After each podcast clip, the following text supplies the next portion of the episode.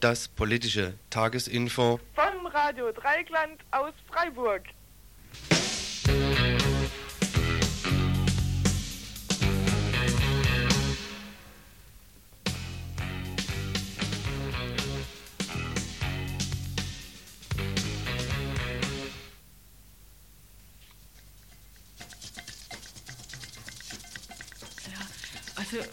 Sagen, jetzt fangen wir gleich mal mit der Themenübersicht an. Das, äh, das Ah, übliche üblich. Oh. Begrüßungszeremonie, wir? die Oh, sparen wir uns heute. Die, die Leute kennen zum einen die Telefonnummer, nämlich 31028 hier in Freiburg. Falls Sie wirklich was zu sagen haben, aber nur wenn es wichtig ist. Ja, ja, Äh, klar. ehrlich. Naja, und dass sie Mitglied werden sollen, das wissen sie ja auch schon lange. Oder, oder ah, sollen wir das, das jetzt doch ja- nochmal sagen? Eigentlich hängt es ja allen zu den Ohren raus. Aber Naja, aber trotzdem. wir sollten es eigentlich schon nochmal sagen. Ja, Also. Mitglieder. Mitglieder, Mitglieder. Ja, Mitglieder sollt ihr natürlich alle werden. Und zwar möglichst vielzählig Mitglieder brauchen wir immer noch, trotz Postvergünstigungen. Denn unsere Sendeeinrichtungen hier sind immer noch nicht perfekt, genauso wie wir nicht perfekt sind, aber das eine lässt sich auch finanziell beheben. Also Mitglieder könnt ihr werden und damit das Radio Dreieckland, das einzig freie und unkommerzielle Radio in Deutschland, unterstützen, indem ihr einen Beitrag von 40 Mark für Studierende oder Nichtverdiener und Nichtverdienerinnen und 80 Mark für Verdienende ähm, bei uns einzahlt oder überweist oder sonst wie. Antragsformulare gibt es bei uns, indem ihr uns hier anruft ins Studio unter die Nummer 31028. Dort ist eigentlich den ganzen Tag über ab 10 Uhr morgens jemand da. Oder indem ihr an das Freundeskreisbüro schreibt, Freundeskreis von Radio Dreieckland, Adlerstraße 12 hier in Freiburg. Und das möglichst massenhaft. Auch du solltest jetzt Mitglied werden. Gut, dann zur Themenübersicht. Am Wochenende haben Sinti- und Roma-Familien den Dom in Köln besetzt. Sie wehren sich gegen die Abschiebung in ein anderes Land, hauptsächlich nach Jugoslawien. Dazu haben wir einen Bericht. Dann haben wir ein Gespräch mit Eva Pohl, der Schwester Helmut Pohls, dem angelastet wird, dass er der Drahtzieher gegen die Heerhausen-Aktion sei. Die Angehörigen der politischen Gefangenen befürchten Konsequenzen für die politischen Gefangenen, die es zum Teil auch gegeben hat, aber sie ähm, haben Angst um ihre Angehörigen und dazu ein Gespräch mit Eva Pohl. Weiter geht es mit aktueller Berichterstattung zu Panama. Wir sind der Frage nachgegangen, was bedeutet die US-Invasion für Mittelamerika? Und dann haben wir noch ein Studiogespräch, wo wir hoffen, dass noch jemand von der Kita zu uns kommt. Was ist Kita? Die Kindertagesstätte, Kinder- und Tagesstätte heißt es, glaube ich, hier vom Greta-Gelände, die jetzt aber umgezogen sind, eben wegen der Bleiverseuchung hier auf dem Greta-Gelände und einem Vertreter aus der Stühlinger Stadtteil Inni Stühlinger. Und da wollen wir mal zu dem Gesamtkomplex Vertreibung von Leuten hier aus dem Freiburger Innenstadtraum uns im Studio unterhalten. Der Zeitpunkt von dem ist aber jetzt noch nicht so klar. Wir werden es dann einschieben, wenn die Leute aus der Kita möglichst bald hier eintreffen.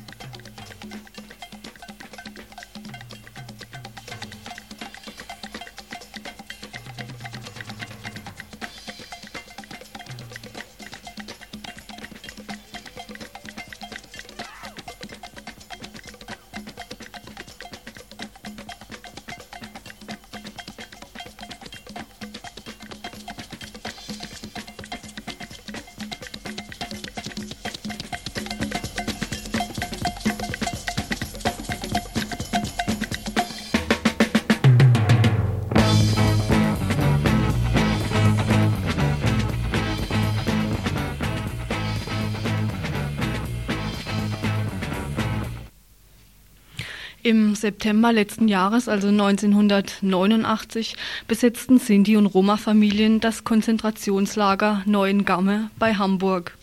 Sie wehrten sich damit gegen eine drohende Abschiebung. Das Ergebnis? Das Hamburger Modell. Das heißt, eine kleinere Gruppe Romas darf bleiben, die größere Gruppe ist jedoch weiterhin von der Abschiebung bedroht. Die SPD hüllt sich in ihr soziales Mäntelchen. Das Hamburger Modell soll nun auch auf die in Nordrhein-Westfalen lebenden Sinti- und Roma-Familien übertragen werden. Das heißt, in den nächsten Tagen sollen etwa 200 der zumeist in Übergangswohnheimen lebenden Roma die Stadt Essen innerhalb eines Monats verlassen. Daraufhin besetzten am letzten Wochenende 350 Sinti und Roma den Kölner Dom. Heute Mittag befragte ich Fritz Kreusing zu der Situation der Sintis und Romas hier in der BRD und welche Ergebnisse nun diese Besetzung des Kölner Doms hatten. Äh, also aufgrund der aktuellen Auseinandersetzung und Diskussion ist häufig der Eindruck entstanden, es wären generell Sinti und Roma in der Bundesrepublik von Abschiebemaßnahmen betroffen. Und äh, zur Klarheit muss gesagt werden, dass es in der Bundesrepublik Deutschland 60.000 deutsche Sinti und Roma gibt mit deutscher Staatsbürgerschaft, mit festen Wohnungen oder die in Häusern wohnen, äh, berufen an ihrem Wohnort nachgehen wie andere Bundesbürger auch.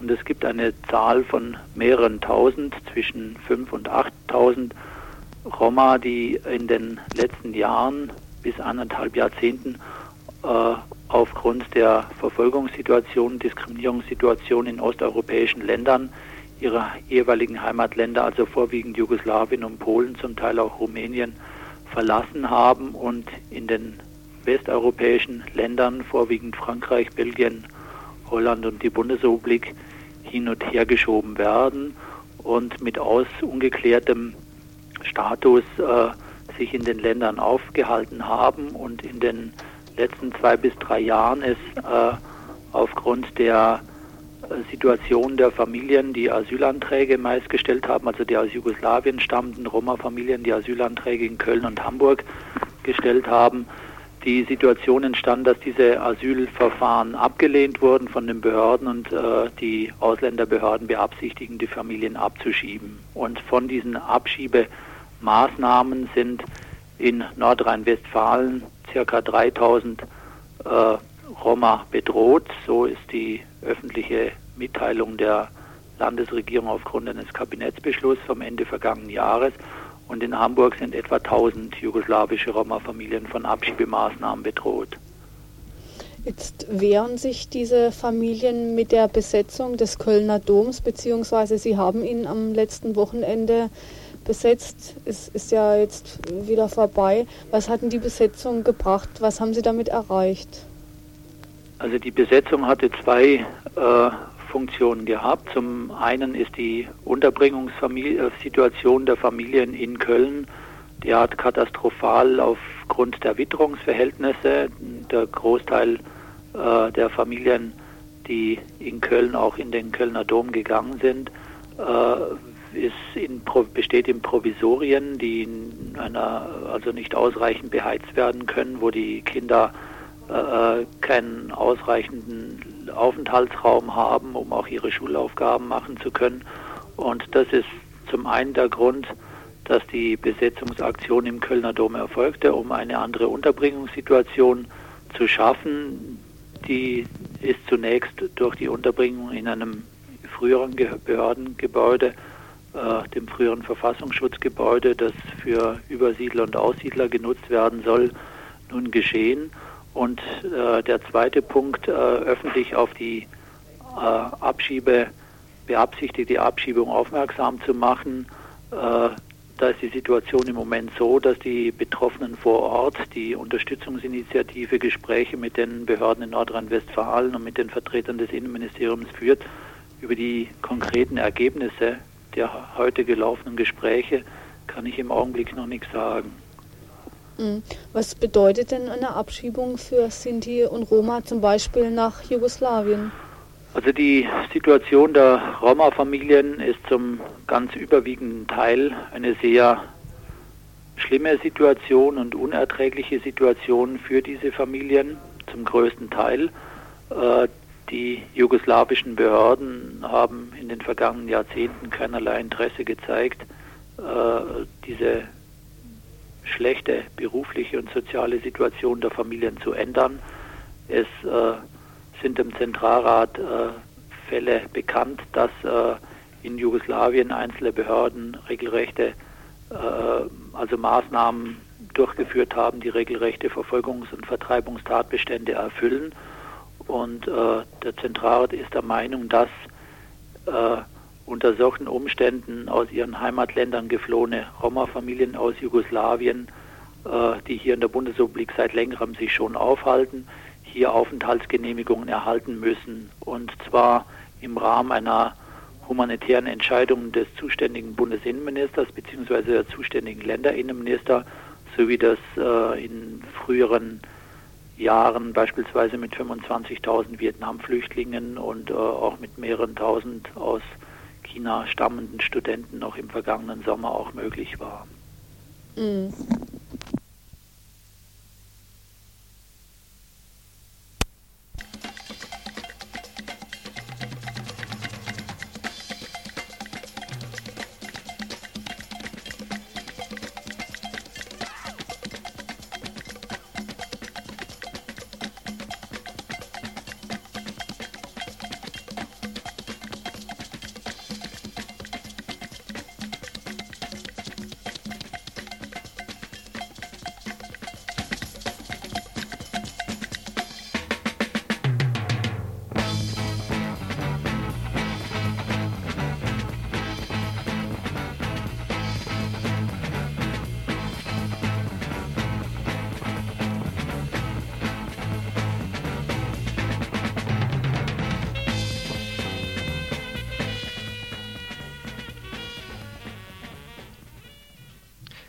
Dass die Annahme einer Steuerung des bewaffneten Untergrunds aus dem Knast reine Propaganda ist und von den Propagandisten selbst nicht geglaubt wird, muss an dieser Stelle nicht ausgeführt werden.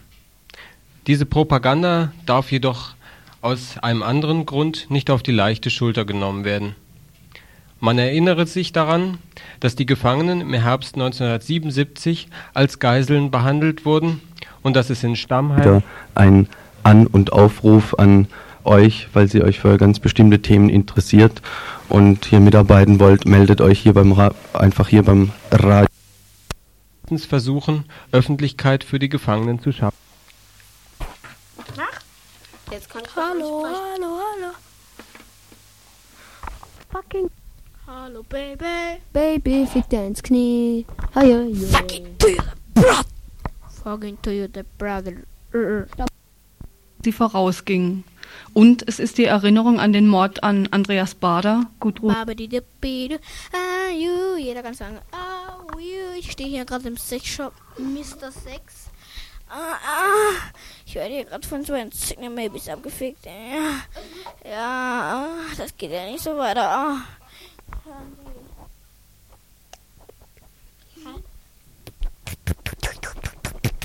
So hört sich mein Schwanz an. Und so meine Mussi, äh, Schussi, mein süßes Baby, Fixie. Fuck you, brother! And fucking to my mother, brother. Du bist ein Fuck you, mother. Du bist ein Fuck you, mother. Oh, fuck you, mother. Fucking to your brother. Hey, Jungs, ihr was wollt, das geht so.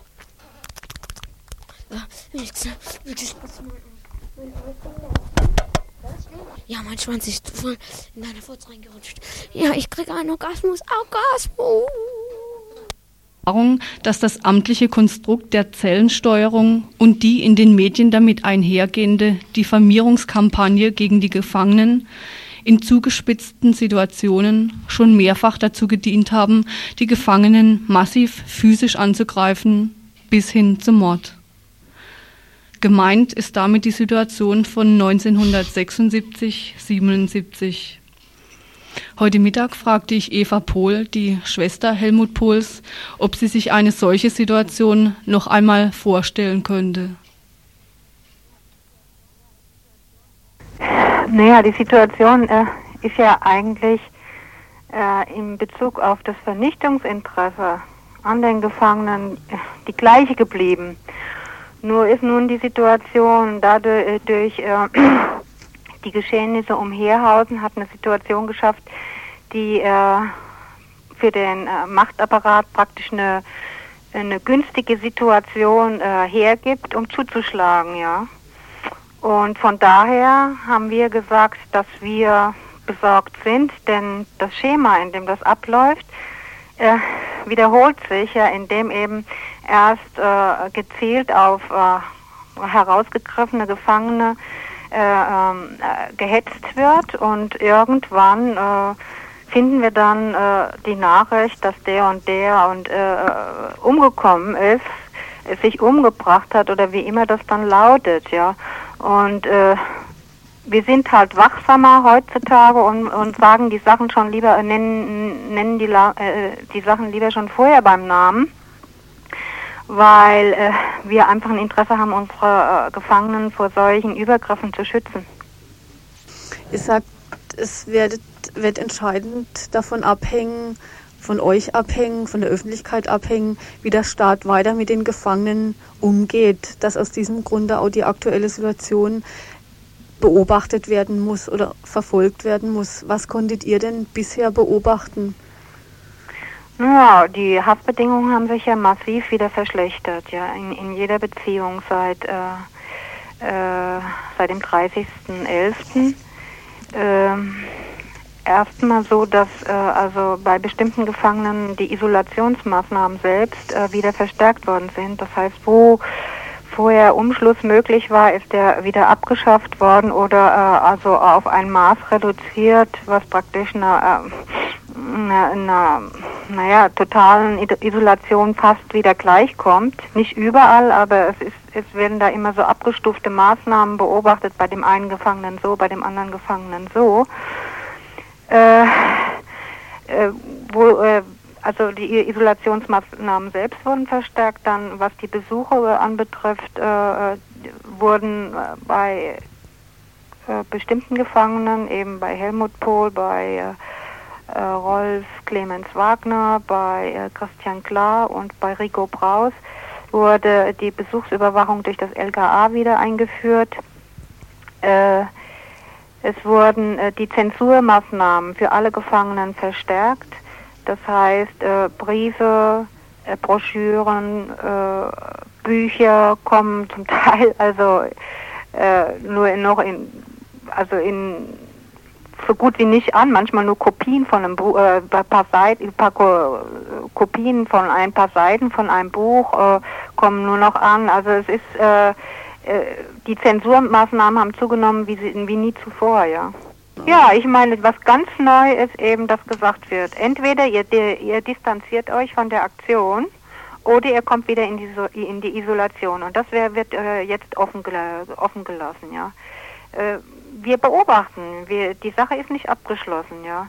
Wir, äh, wir müssen das, wir beobachten das und, und äh, um zu sehen, wie, wie die Situation äh, sich entwickelt, ja. Aber wir, wir wissen, dass wir total wachsam sein müssen. Mhm. Kannst du vielleicht noch speziell was zu Helmut sagen, weil er ja als Drahtzieher ähm, hochstilisiert wird, als sogenannter Auftraggeber zu dieser Heerhausen-Aktion? Ja, das ist äh, also auf ihn trifft das äh, äh eben auch zu dass, dass, dass die Besucher wieder überwacht werden durch LKA. Die Begründung für diese Besuchsüberwachung lautet, dass er Mitglied der RAF sei und von daher, also muss man sich überlegen, er ist ja schon längst verurteilt, ja, und da gegen die RAF ermittelt würde im Zusammenhang mit Heerhausen, müsste jetzt diese Besuchsüberwachung stattfinden, ja. Äh, Tatsache ist natürlich, dass noch 26 andere Gefangene wegen äh, äh Paragraph 129 einsitzen. Also ist erstmal unverständlich, warum sich das nun gegen äh, äh Helmut äh, äh, fast ausschließlich gegen Helmut richtet. Gut, es ist äh, Rolf Clemens Wagner ist mit ihm inhaftiert, den treffen jetzt die gleichen Maßnahmen. Es trifft äh, noch zu, wie ich vorhin schon erwähnt habe, auf Rico Braus und auf Christian Klar. Von anderen wissen wir das bisher nicht, dass, äh, dass die LKA-Überwachung wieder eingeführt worden ist. Insofern sieht es danach aus, dass es, irgend, dass es gezielte Maßnahmen gegen ganz bestimmte Gefangene sind. Und dafür scheint es äh, die Bundesanwaltschaft äh, verantwortlich zu sein. Mhm. Mm, ihr als Angehörigen versucht ja, diese Sachen öffentlich zu machen, unter anderem in dem Angehörigeninfo. Du sagst, es wird kriminalisiert, ihr als Angehörige werdet kriminalisiert. Wie sieht es für euch aus? Ja, der Versuch wurde zumindest gestartet. Äh, in dem, äh, nach dem äh, 30. wurde behauptet, wir hätten, also wir haben natürlich diesen besagten Brief von Helmut Pohl in dem Angehörigen-Info veröffentlicht. Äh, und äh, damit wurde sozusagen suggeriert, dass wir mit dazu beitragen, äh, die Aktion Heerhausen vorzubereiten oder beziehungsweise ja mit zu unterstützen, ja. Und wenn wenn sowas gesagt wird, kommt das ja quasi einer Kriminalisierung gleich. Und das ist eine propagandistische Vorbereitung auf äh, auf die eigentliche äh, Kriminalisierung, äh, auf die eigentliche Kriminalisierung. Wir haben das äh, Angehörigeninfo wird weiter herausgegeben, aber wir, das Schema, ja, nachdem das läuft, ist äh, das muss ja erstmal propagandistisch vorbereitet werden und äh, das ist ja bereits geschehen. Aber der Versuch, die, die Ange Angehörigen mundtot zu machen, liegt ja auf der Hand, denn sie wird ja auch immer, die Verwandten selbst werden ja immer auch von der offiziellen Seite als diejenigen dargestellt, die sozusagen die Kommunikation mit den Gefangenen äh, äh möglich machen und die auch äh, Öffentlichkeit über die Haftbedingungen herstellen. Und das ist genau das, was sie eben nicht mehr wollen, ja, weil äh, man hat ja jetzt beim letzten Hungerstreik auch gesehen, dass die Öffentlichkeit, wie, die wir als Verwandte haben herstellen können, dazu beigetragen hat, dass zumindest nach dem Hungerstreik äh, gewisse äh, Forderungen also erfüllt angefangen wurden, zu, äh, äh, erfüllt zu werden. Ja, ich meine, das hängt natürlich mit dieser Öffentlichkeit zusammen, die auch mit mit äh, Hilfe der Verwandten hergestellt wurde. Ja, und dann meine letzte Frage, wie es denn bei euch weitergeht, wie ihr euch den Kampf um die Zusammenlegung und darüber hinaus natürlich auch noch weiterhin vorstellen könnt. Ja, wir haben jetzt also, äh, wir sind ja seit Monaten, äh, machen wir eine machen wir Kundgebungen äh, zur, äh, mit dem Ziel, die Freilassung von, von Günter Sonnenberg zu erwirken. Das wird äh, monatlich in Stuttgart vor dem Justizministerium, findet da eine Kundgebung statt, zu, dem ich, äh, zu der ich jetzt auch aufrufen möchte bei dieser Gelegenheit. Sie find, die nächste Kundgebung findet am 15. Januar, äh, 15. Äh, Januar statt und zwar um 11 Uhr vor dem Justizministerium in Stuttgart. Und unser Ziel ist, äh, die Freilassung von Günter Sonnenberg zu erwirken. Das, äh, diese Forderung ist eine Forderung aus dem, Hung äh, aus dem vergangenen Hungerstreik und äh, wir wollen natürlich auch die anderen äh, äh, haftunfähigen äh, politischen Gefangenen frei bekommen. Aber wir setzen jetzt erstmal bei Günther an, weil bei Günther was Günther bis jetzt äh, äh, durchgemacht hat. Und äh, bei, bei Günther ist es jetzt erstmal wichtig, dass wir, äh, dass wir ihn so schnell wie möglich frei bekommen. Mhm. Über die Kundgebung für Günter Sonnenberg vor, in Bruchsal haben wir auch schon öfters hier im Info berichtet und dass solche Kundgebungen und Aktionen Früchte tragen, wurde im letzten Angehörigen-Info ähm, bestätigt oder beschrieben. Und zwar wurde Angelika, äh, sie saß in Westberlin, freigelassen. Und so ist es für Günter Sonnenberg und die anderen ähm, haftunfähigen Gefangenen genauso möglich, solange Kontinuität der Aktionen gewährleistet sind. Und noch zwei Nachträge in diesem Zusammenhang. Zum einen wurde vorhin dieses Angehörigeninfo erwähnt. Das Angehörigeninfo erscheint zweiwöchentlich, also alle zwei Wochen und bringt eben diese genannten Beiträge von den Angehörigen der politischen Gefangenen in der BRD. Es ist zu beziehen über den GNN Verlag, Postfach 260 226 in 5 Köln 1. Im Halbjahresabo kostet es 26 Mark und ist aber auch in guten linken Buchläden erhältlich. Also nochmal kurz die Adresse: GNN Verlag, Postfach 260 226 5 Köln 1. Und im Weiteren noch, auch in Freiburg haben sich hier wieder Leute zusammengeschlossen, um die Durchsetzung der Forderungen der politischen Gefangenen zu erkämpfen die sich damals schon zusammengesetzt hatten im Freiburger Appell. Da soll jetzt eine Neuauflage gestartet werden und nach unseren bisherigen Recherchen trifft sich dazu eine Gruppe, die diesen erneuten Freiburger Appell trifft, am 17.01. hier in Freiburg.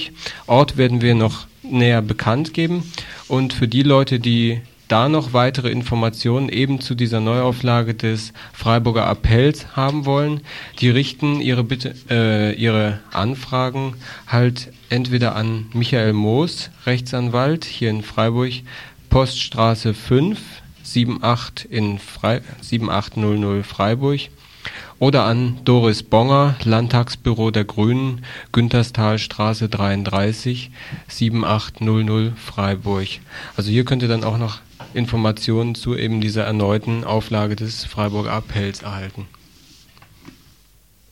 Ja, und wie gerade ein aufmerksamer Zuhörer angerufen hat, ist es natürlich auch möglich, das Angehörigen Info im Infoladen abzuholen in der Klarastraße 73. Sparen wir uns Portogebühren. Dort gibt es, denke ich, mehrere Exemplare davon.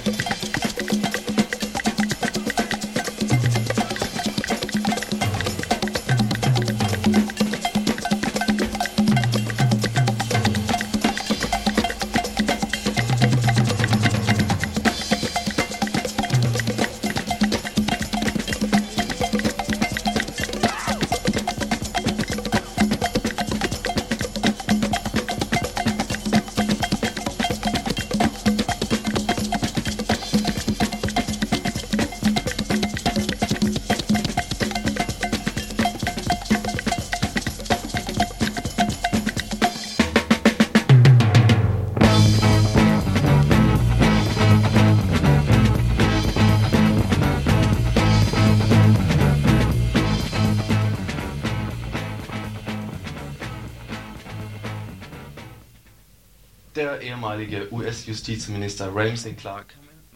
Und nochmal, der ehemalige US-Justizminister Ramsey Clark hat die Regierung von US-Präsident Bush am Wochenende beschuldigt, die wahre Anzahl der Opfer ihrer Invasion in Panama zu verschweigen. Clark schätzte, dass bei den Kämpfen nach dem US-amerikanischen Einmarsch nicht 500 Zivilisten und 300 Soldaten wie bisher offiziell angegeben, sondern mindestens 4000 Menschen ums Leben gekommen seien.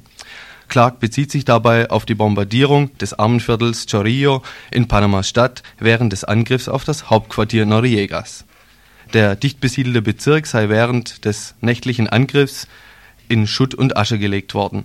Ramsey Clark sieht die US-Invasion als Verletzung der Charta der Vereinten Nationen und des Panama-Kanalabkommens.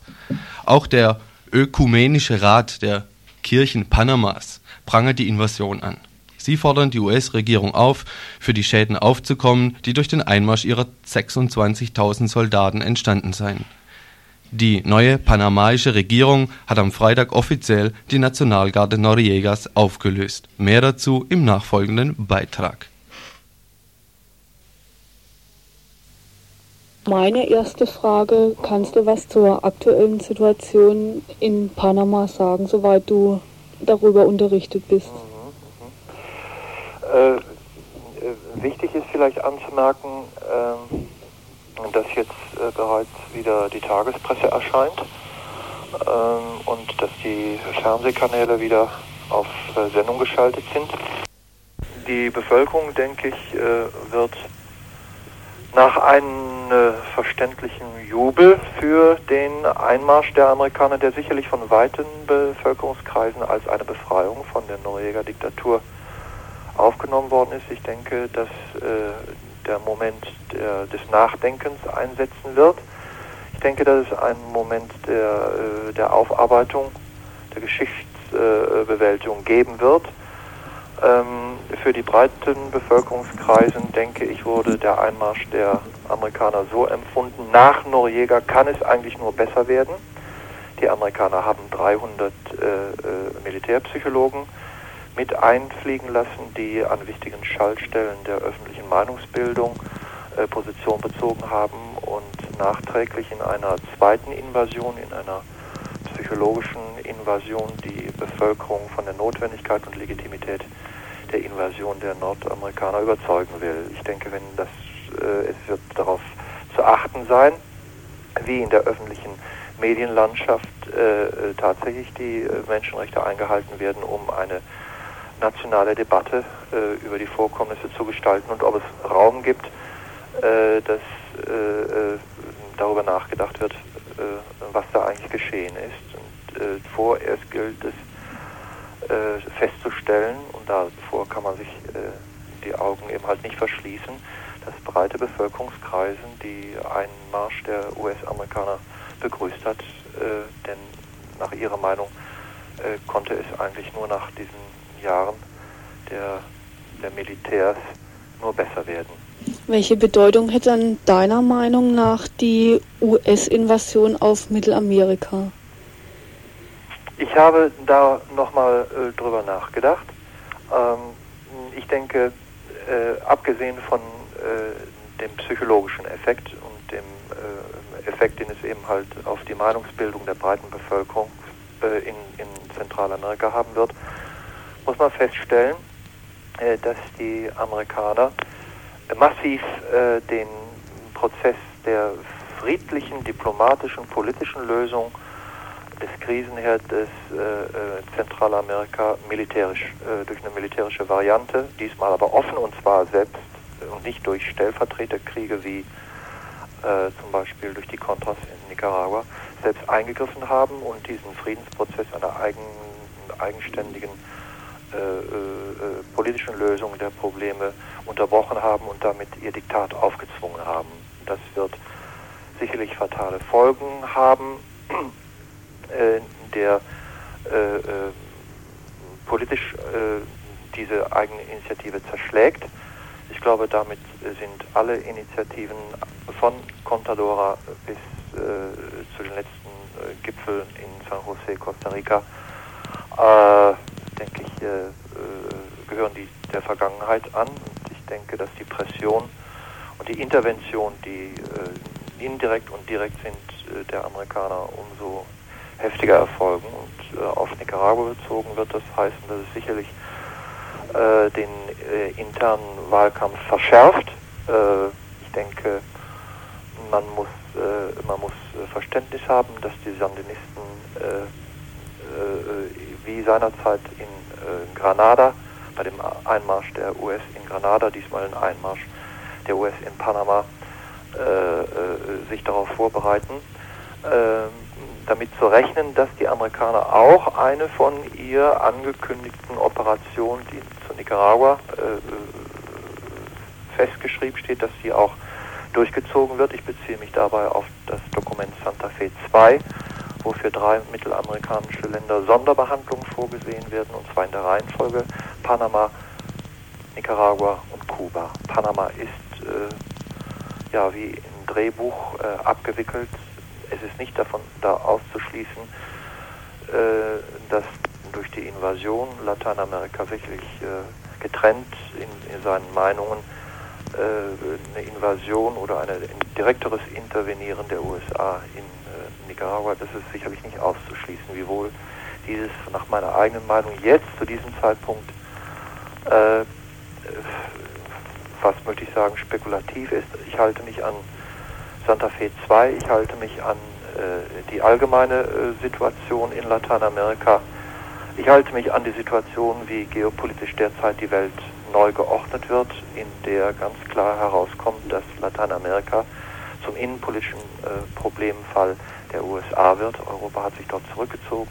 Osteuropa ist mit eigenen Problemen beschäftigt. Äh, die Gunst der Stunde wird sicherlich von den USA genutzt, um äh, die sprichwörtlichen oder oft zitierten eigenen Interessen im eigenen Hinterhof äh, voll durchzuziehen. Ich denke, die Invasion mit 26.000 Elitetruppen der USA sind ein Beweis dafür, dass die USA politisch gewillt sind, dies durchzuziehen und dass es keine internationale geeinte Stimme des Protestes und der Verurteilung gibt. Mhm. Okay, danke schön. Aha, bitte. Tschüss. Tschüss.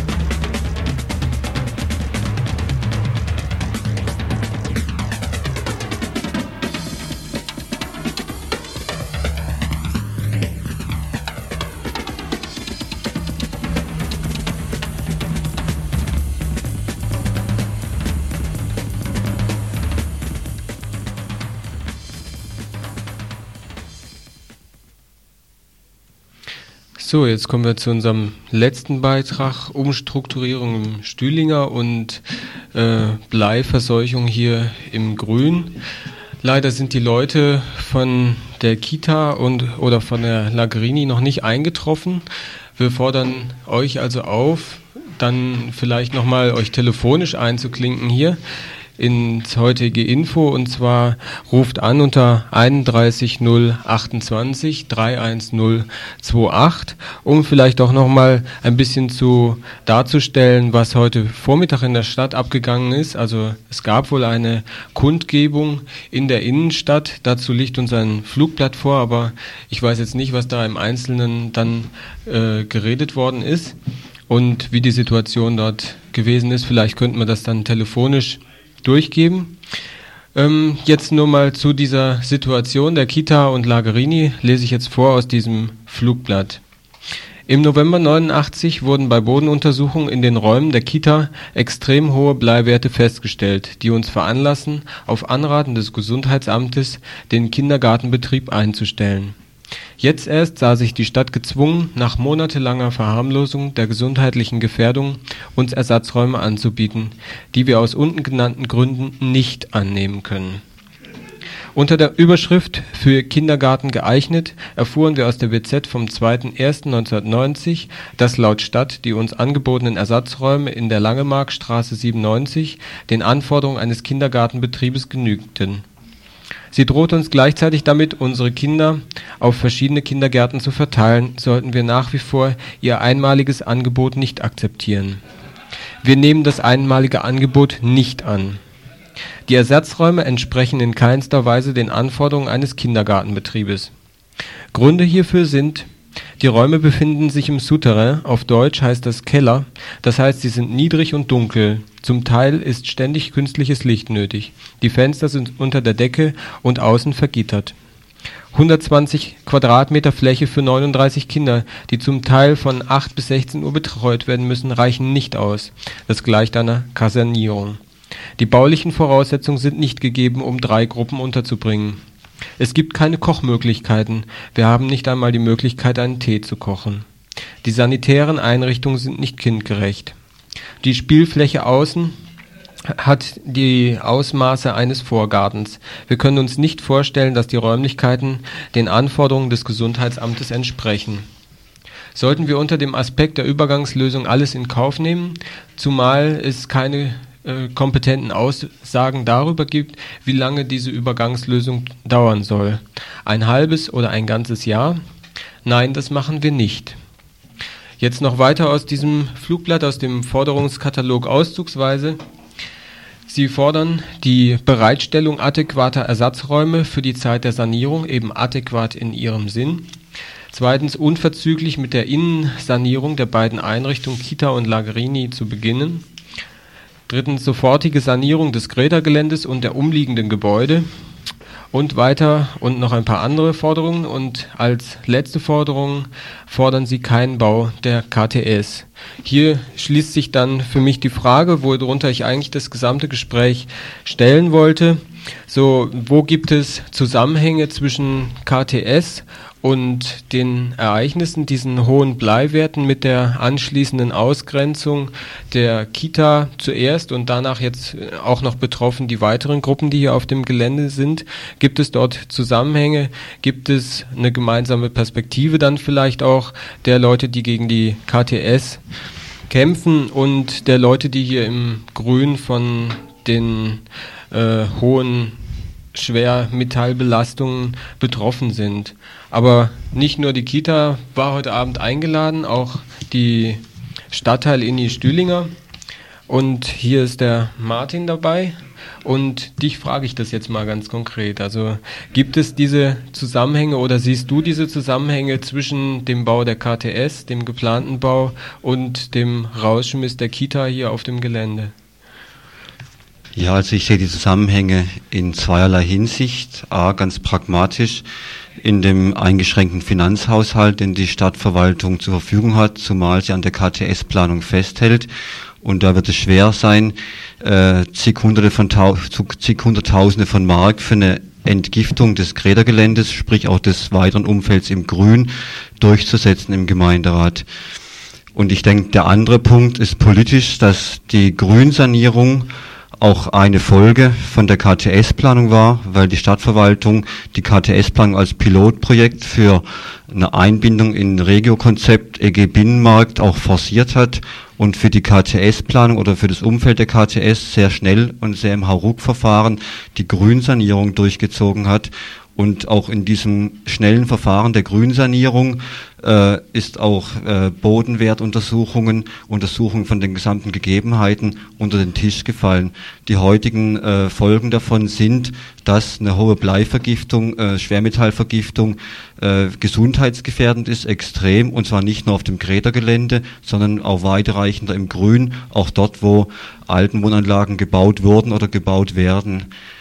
Und ich sehe einen Zusammenhang nochmal, also noch die zweite Frage, ob ich eine Möglichkeit sehe für eine gemeinsame Mobilisierung.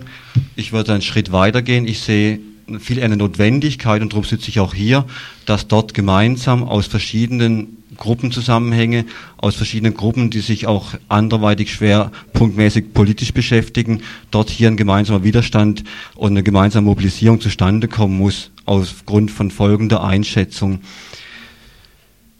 Die Grünsanierung ist ja durchgezogen worden am Ende von relativ starken Hausbesetzer-Wohnungsnotbewegung und aufgrund dessen hat die Grünsanierung vom Konzept her eine Sozialverträglichkeit vorangeschrieben, hat die Stadtverwaltung die Grünsanierung so verkauft, aber im Großteil ist die Grünsanierung mit Schweinereien durchspickt. Das heißt, diese Sozialverträglichkeit wurde an allen möglichen Punkten gekippt und gegen die Interessen der damals dort lebenden Menschen gewendet. Beispiele einmal, dass die Neubebauung der ehemaligen Pfandleihe als Sozialwohnung geplant war, als äh, Bauherrenmodell und Eigentumswohnungen sind sie durchgeführt worden. Der zweite Punkt war, dass die ehemaligen Arbeiterhäuser geplant waren in der, in der sanften und sozialverträglichen Sanierung für die damaligen Bewohner, Bewohnerinnen, was häufig Ausländerfamilien waren. Das Gegenteil ist der Fall. Die letzten Mieterinnen, die auch die Zivilprozesse gewonnen haben, sind jetzt am 12.12. .12. zwangsgeräumt worden. Auch in diesem Haus, was auch stark Blei und Schwermetall belastet ist, werden jetzt alten Wohnanlagen gebaut. Ist nochmal extra Schwerpunktkomplex, aber damit, darauf will ich jetzt nicht eingehen. Vielleicht Also eine, eine, Sanierung hat dann auch nur in dem Sinn stattgefunden, dass hier die alten Wohnzusammenhänge zerstört worden sind und neue Anlagen aufgebaut worden. Also Sanierung jetzt nicht in dem Zusammenhang, dass eine Sanierung dann einherging mit irgendwelchen äh, Sanieren dieser Bleibelastungen äh, auf den was ja auch jetzt durch die letzten Messungen rauskam, was ja weit noch über dieses Greta-Gelände rausgeht, also bis ins gesamte Grün. Ähm, da wurde ja auf dem Gebiet bisher noch überhaupt nichts getan oder saniert, wie es ja dann auch wieder heißt. Ne? Ja, Sanierung im Sinne von Stadtplanungskonzept heißt, und da ist die KTS, hat die KTS eine Schlüsselfunktion, nicht nur fürs Grün, sondern auch für den Stühlinger, für Sedanquartier und fürs Grün. Im Grün ist halt diese Sanierung im Sinne der Stadtplanung schon am, weiß, am weitesten fortgeschritten und vorangetrieben oder beinahe abgeschlossen. Aber Sanierung im Sinne von dieser Stadtplanung hieß und heißt immer noch, Vertreibung von Menschen, Zerstörung von billigem Wohnraum und heißt, was heute im Grün auch sichtbar ist, Computerschulen, UP-Eigentumswohnungen, äh, Hightech-Klitschen und äh, alten was der momentane Verkaufsschlager ist, mit dem alle Sanierungskonzepte oder Wohnumfeldverbesserungskonzepte äh, unter einem sozialen Mantel verkauft werden. Aber dahinter verbirgt sich auch das Konzept alte Menschen aus relativ großen, geräumigen Wohnungen, in denen sie oft unkündbar sind, rauszubekommen und sie dort quadratisch praktisch unterzubringen. Und die anderen Wohnungen, die auf dem Wohnungsmarkt frei werden, werden in der Regel auch luxussaniert und dann zu zwei- bis dreifachen Mietpreisen weitervermietet.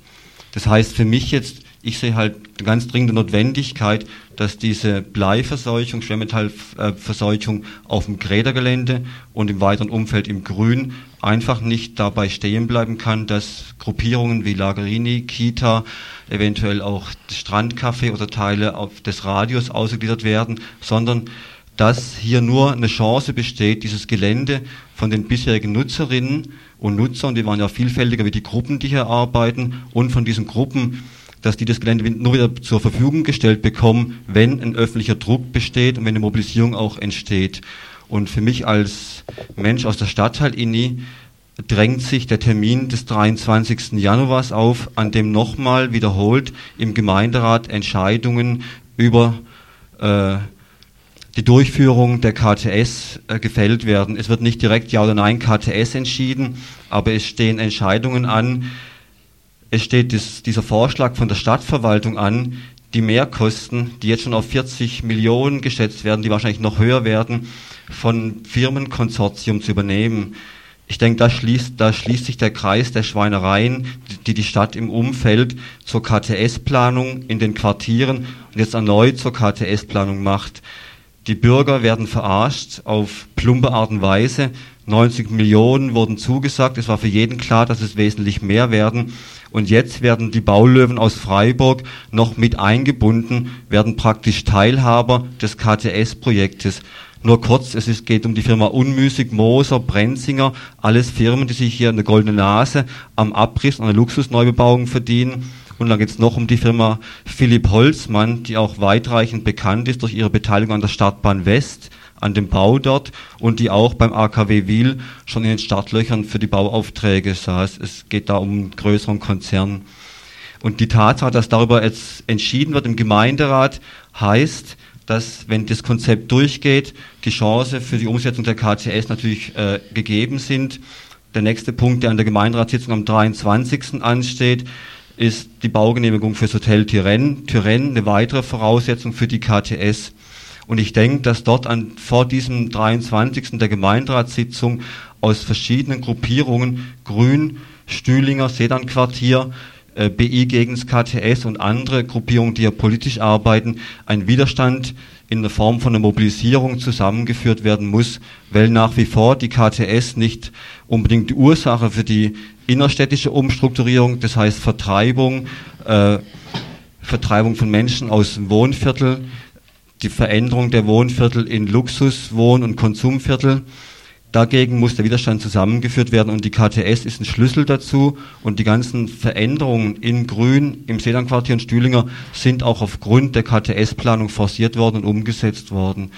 Und ich denke, nur wenn hier was zusammenkommt, gibt es auch für die Gruppierung auf dem Greta-Gelände und für die ehemaligen Nutzerinnen und Nutzer überhaupt die Chance, dort das Gelände wieder zu, äh, ohne Gesundheitsgefährdung nutzen zu können.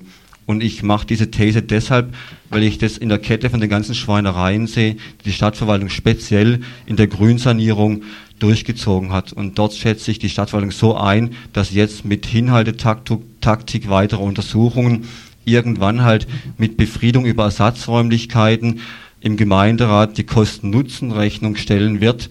Und die sieht so aus, eventuell, ich spekuliere es mal, eine wirkliche Entgiftung, eine Entgiftung des Geländes grünen Umfeld würde, weiß ich was, 500.000 bis eine Million Mark kosten. Und dann wird im Gemeinderat schnell eine Kosten-Nutzen-Rechnung zugunsten einer Gemeinderatsentscheidung fallen, das Gelände dann entsprechend auch so zu modernisieren oder Luxus zu sanieren, wie der Rest des Grüns schon Luxus modernisiert ist.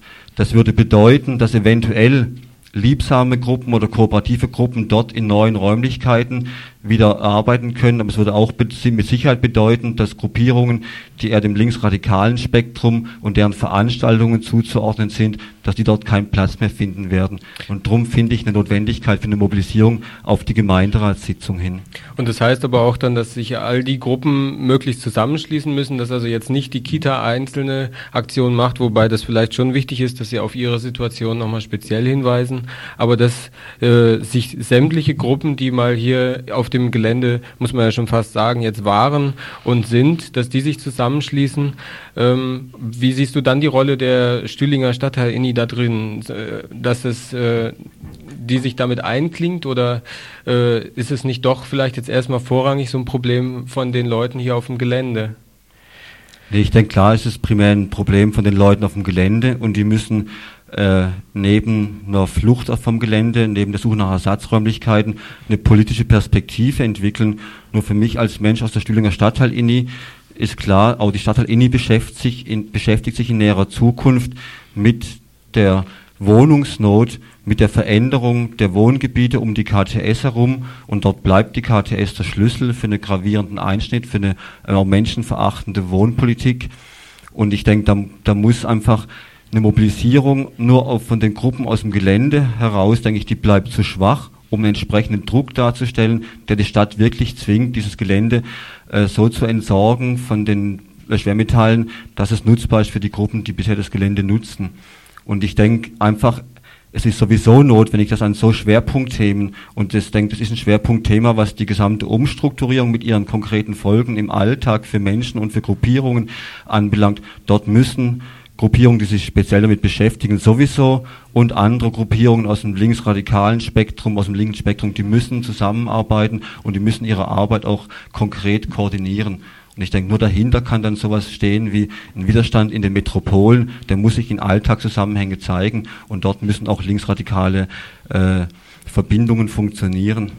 Ich denke auch, es ist auch ganz wichtig, dass eben dieser, dieser Blickwinkel mal aus Sicht der ähm, Zerstörung von Wohnraum und Zerstörung von Lebensraum mal hier auch in diese Bleidiskussion mit reingebracht wird. Ich meine, das machst du ja gerade, das ist ja im Moment hier gerade dein Anliegen, aber dass eben den Leuten hier auf dem Gelände und auch den Zuhörern jetzt draußen einfach be bewusst wird, dass da ein Zusammenhang besteht und dass man dann mal ein bisschen über die eigene Tellerschüssel rausguckt und sagt, also wenn, wenn wir jetzt hier als Radio vielleicht zur Stadt hingehen und sagen, wir wollen Ersatzwohnen, äh, Ersatzräume für, fürs Radio oder so, dann reicht es nicht. Ne? Sondern es geht darum, halt eben das unter diesem Aspekt, unter diesem größeren Zerstörungsaspekt durch die Stadt zu sehen und dann eben auch gemeinsam dem was entgegenzusetzen. So habe ich das jetzt verstanden. Ja, ich meine ich es auch so und ich denke auch von der anderen Warte aus betrachtet sieht es ja auch so aus, dass egal was für Differenzen zu verschiedenen Gruppen hier, die auf dem Gelände aktiv sind, bestehen, dass für viele aus dem gesamten linken Spektrum dieses Gelände einfach ein Punkt ist, wo Veranstaltungen möglich waren, wo Treffpunkte möglich waren, wo ein Strandcafé funktioniert hat, wo das Radio funktioniert. Und um so Zusammenhänge, trotz Differenzen, Widersprüche unter den einzelnen Gruppierungen, lohnt es sich einfach zu kämpfen. Und zumal dann, wenn die Ursache für diese Verseuchung und dafür, dass die Stadt hier schon im Vorfeld von der Grünsanierung keine Schritte gemacht hat, um dort entsprechende Untersuchungen zu machen und jetzt seit anderthalb Jahren das Ganze rauszögert und hinzögert, unter den Voraussetzungen, denke ich, ist notwendig, das einfach zu verknüpfen mit Gruppen wie Stadtteil-INI, wie andere Gruppen, die sich auch mit der Umstrukturierung beschäftigen und mit Gruppen, die sich auch anderweitig äh, schwerpunktmäßig politisch beschäftigen in der Stadt. Das finde ich notwendig und ich denke, die Schritte müssten gemacht werden. Und dazu gibt es heute Abend im Grünplenum, das um 20.30 Uhr im Strandcafé stattfindet, Möglichkeit. Und von da aus muss einfach die Koordination und die Fäden weiter verknüpft werden. Hm, das gehen wir nachher nochmal kurz durch. Ich wollte dich jetzt nur nochmal so vielleicht als letzte Frage jetzt, ähm, wie du diese Rolle des Gemeinderates einschätzt oder diesen Termin jetzt von dem 23.01., die Wichtigkeit von diesem Termin. Ist es jetzt so dringend wichtig, bis zu diesem Punkt schon eine gemeinsame Strategie zu entwickeln oder ist es, ähm, ja, welche Wichtigkeit hat es jetzt an die Stadt heranzugehen und zu sagen, bitte, bitte jetzt hier, gebt uns endlich mal oder gebt mal unseren Forderungen nach. Wie wichtig ist dieser Termin auch, diese Rolle des Gemeinderates? Gemeinderates? Also für mich persönlich ist der Termin eigentlich ziemlich unwichtig. Ich denke, er steht aber als Fakt da. Und von der Stadtteil Inni Stühlinger aus war sowieso klar nach der Löwenbräu-Besetzung, die auch relativ gut mobilisiert hatten, wo auch viele Menschen äh, sich beteiligt haben in der Aktion und die auch nach außen relativ gute Resonanz hatte, war es für uns sowieso klar zum Gesamtthema Wohnraumnot, Vertreibung und Innenstadtsanierung weiter, weiter politisch zu arbeiten. Und in dem Zusammenhang, denke ich, braucht man nicht nach Themen suchen, braucht man nicht nach Aktionsformen suchen, sondern kann dann die Punkte, die anstehen, diese Bleivergiftung im Grün mit dem Ausweichen müssen von sämtlichen Gruppierungen, die Bleivergiftung im Umfeld auf dem Greta-Gelände, und diese anstehende Gemeinderatssitzung, die kann genommen werden, um aber nicht darauf zu schielen, dass der Gemeinderat irgendwie eine Entscheidung trifft, sondern ich denke, das muss von der Perspektive her eine ganz außerparlamentarische Perspektive sein, die für mich heißt, mobilisieren und dort eine Stärke auch aufweisen. Nur da, dahinter kann ich auch eine Hoffnung sehen, dass sich darüber eventuell auch ein Gemeinderat oder Teil der Fraktion ein Stück weit unter Zugzwang sehen und vielleicht irgendwas anders entscheiden. Nur meine Motivation ist nicht, den Gemeinderat zu beeinflussen, sondern einfach die eigene Stärke auch aufzubauen und von daher sich was zu hoffen, dass eventuell gegen die Wohnraumnot, in dem Fall jetzt gegen die Bleivergiftung, effektiv was erreicht werden kann. Gut, danke ich dir soweit und ich denke, vielleicht sollte man nochmal abschließen mit dem Hinweis auf diese Veranstaltung heute Abend oder Veranstaltung, Veranstalterinnen sind wir alle. Ähm, heute Abend um 20.30 Uhr, trotz der Verseuchung im Strandcafé, gibt es eben ein Plenum zu Blei, Cadmium und der Situation, die wir jetzt hier gerade so ein bisschen angerissen haben, im Grün und in der Freiburger Innenstadt.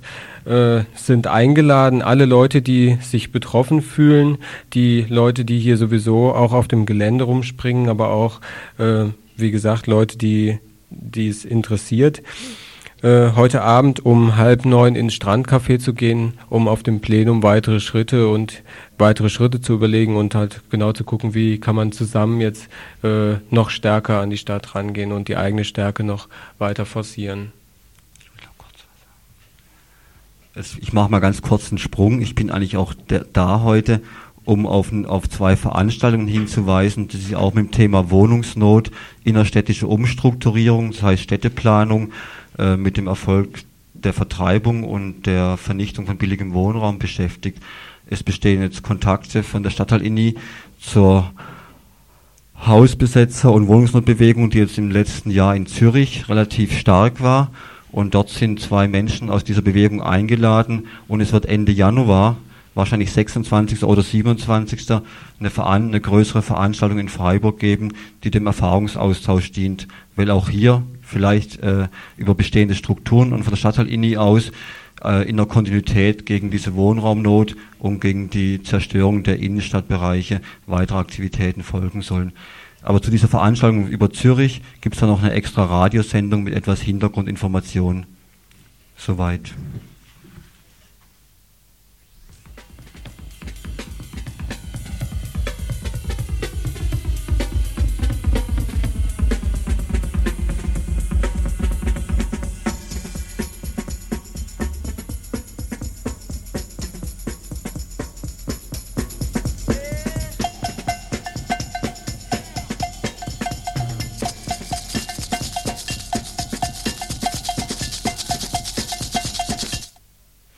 Ja, und das war's. Das Radio Dreieckland Info. Tschüss.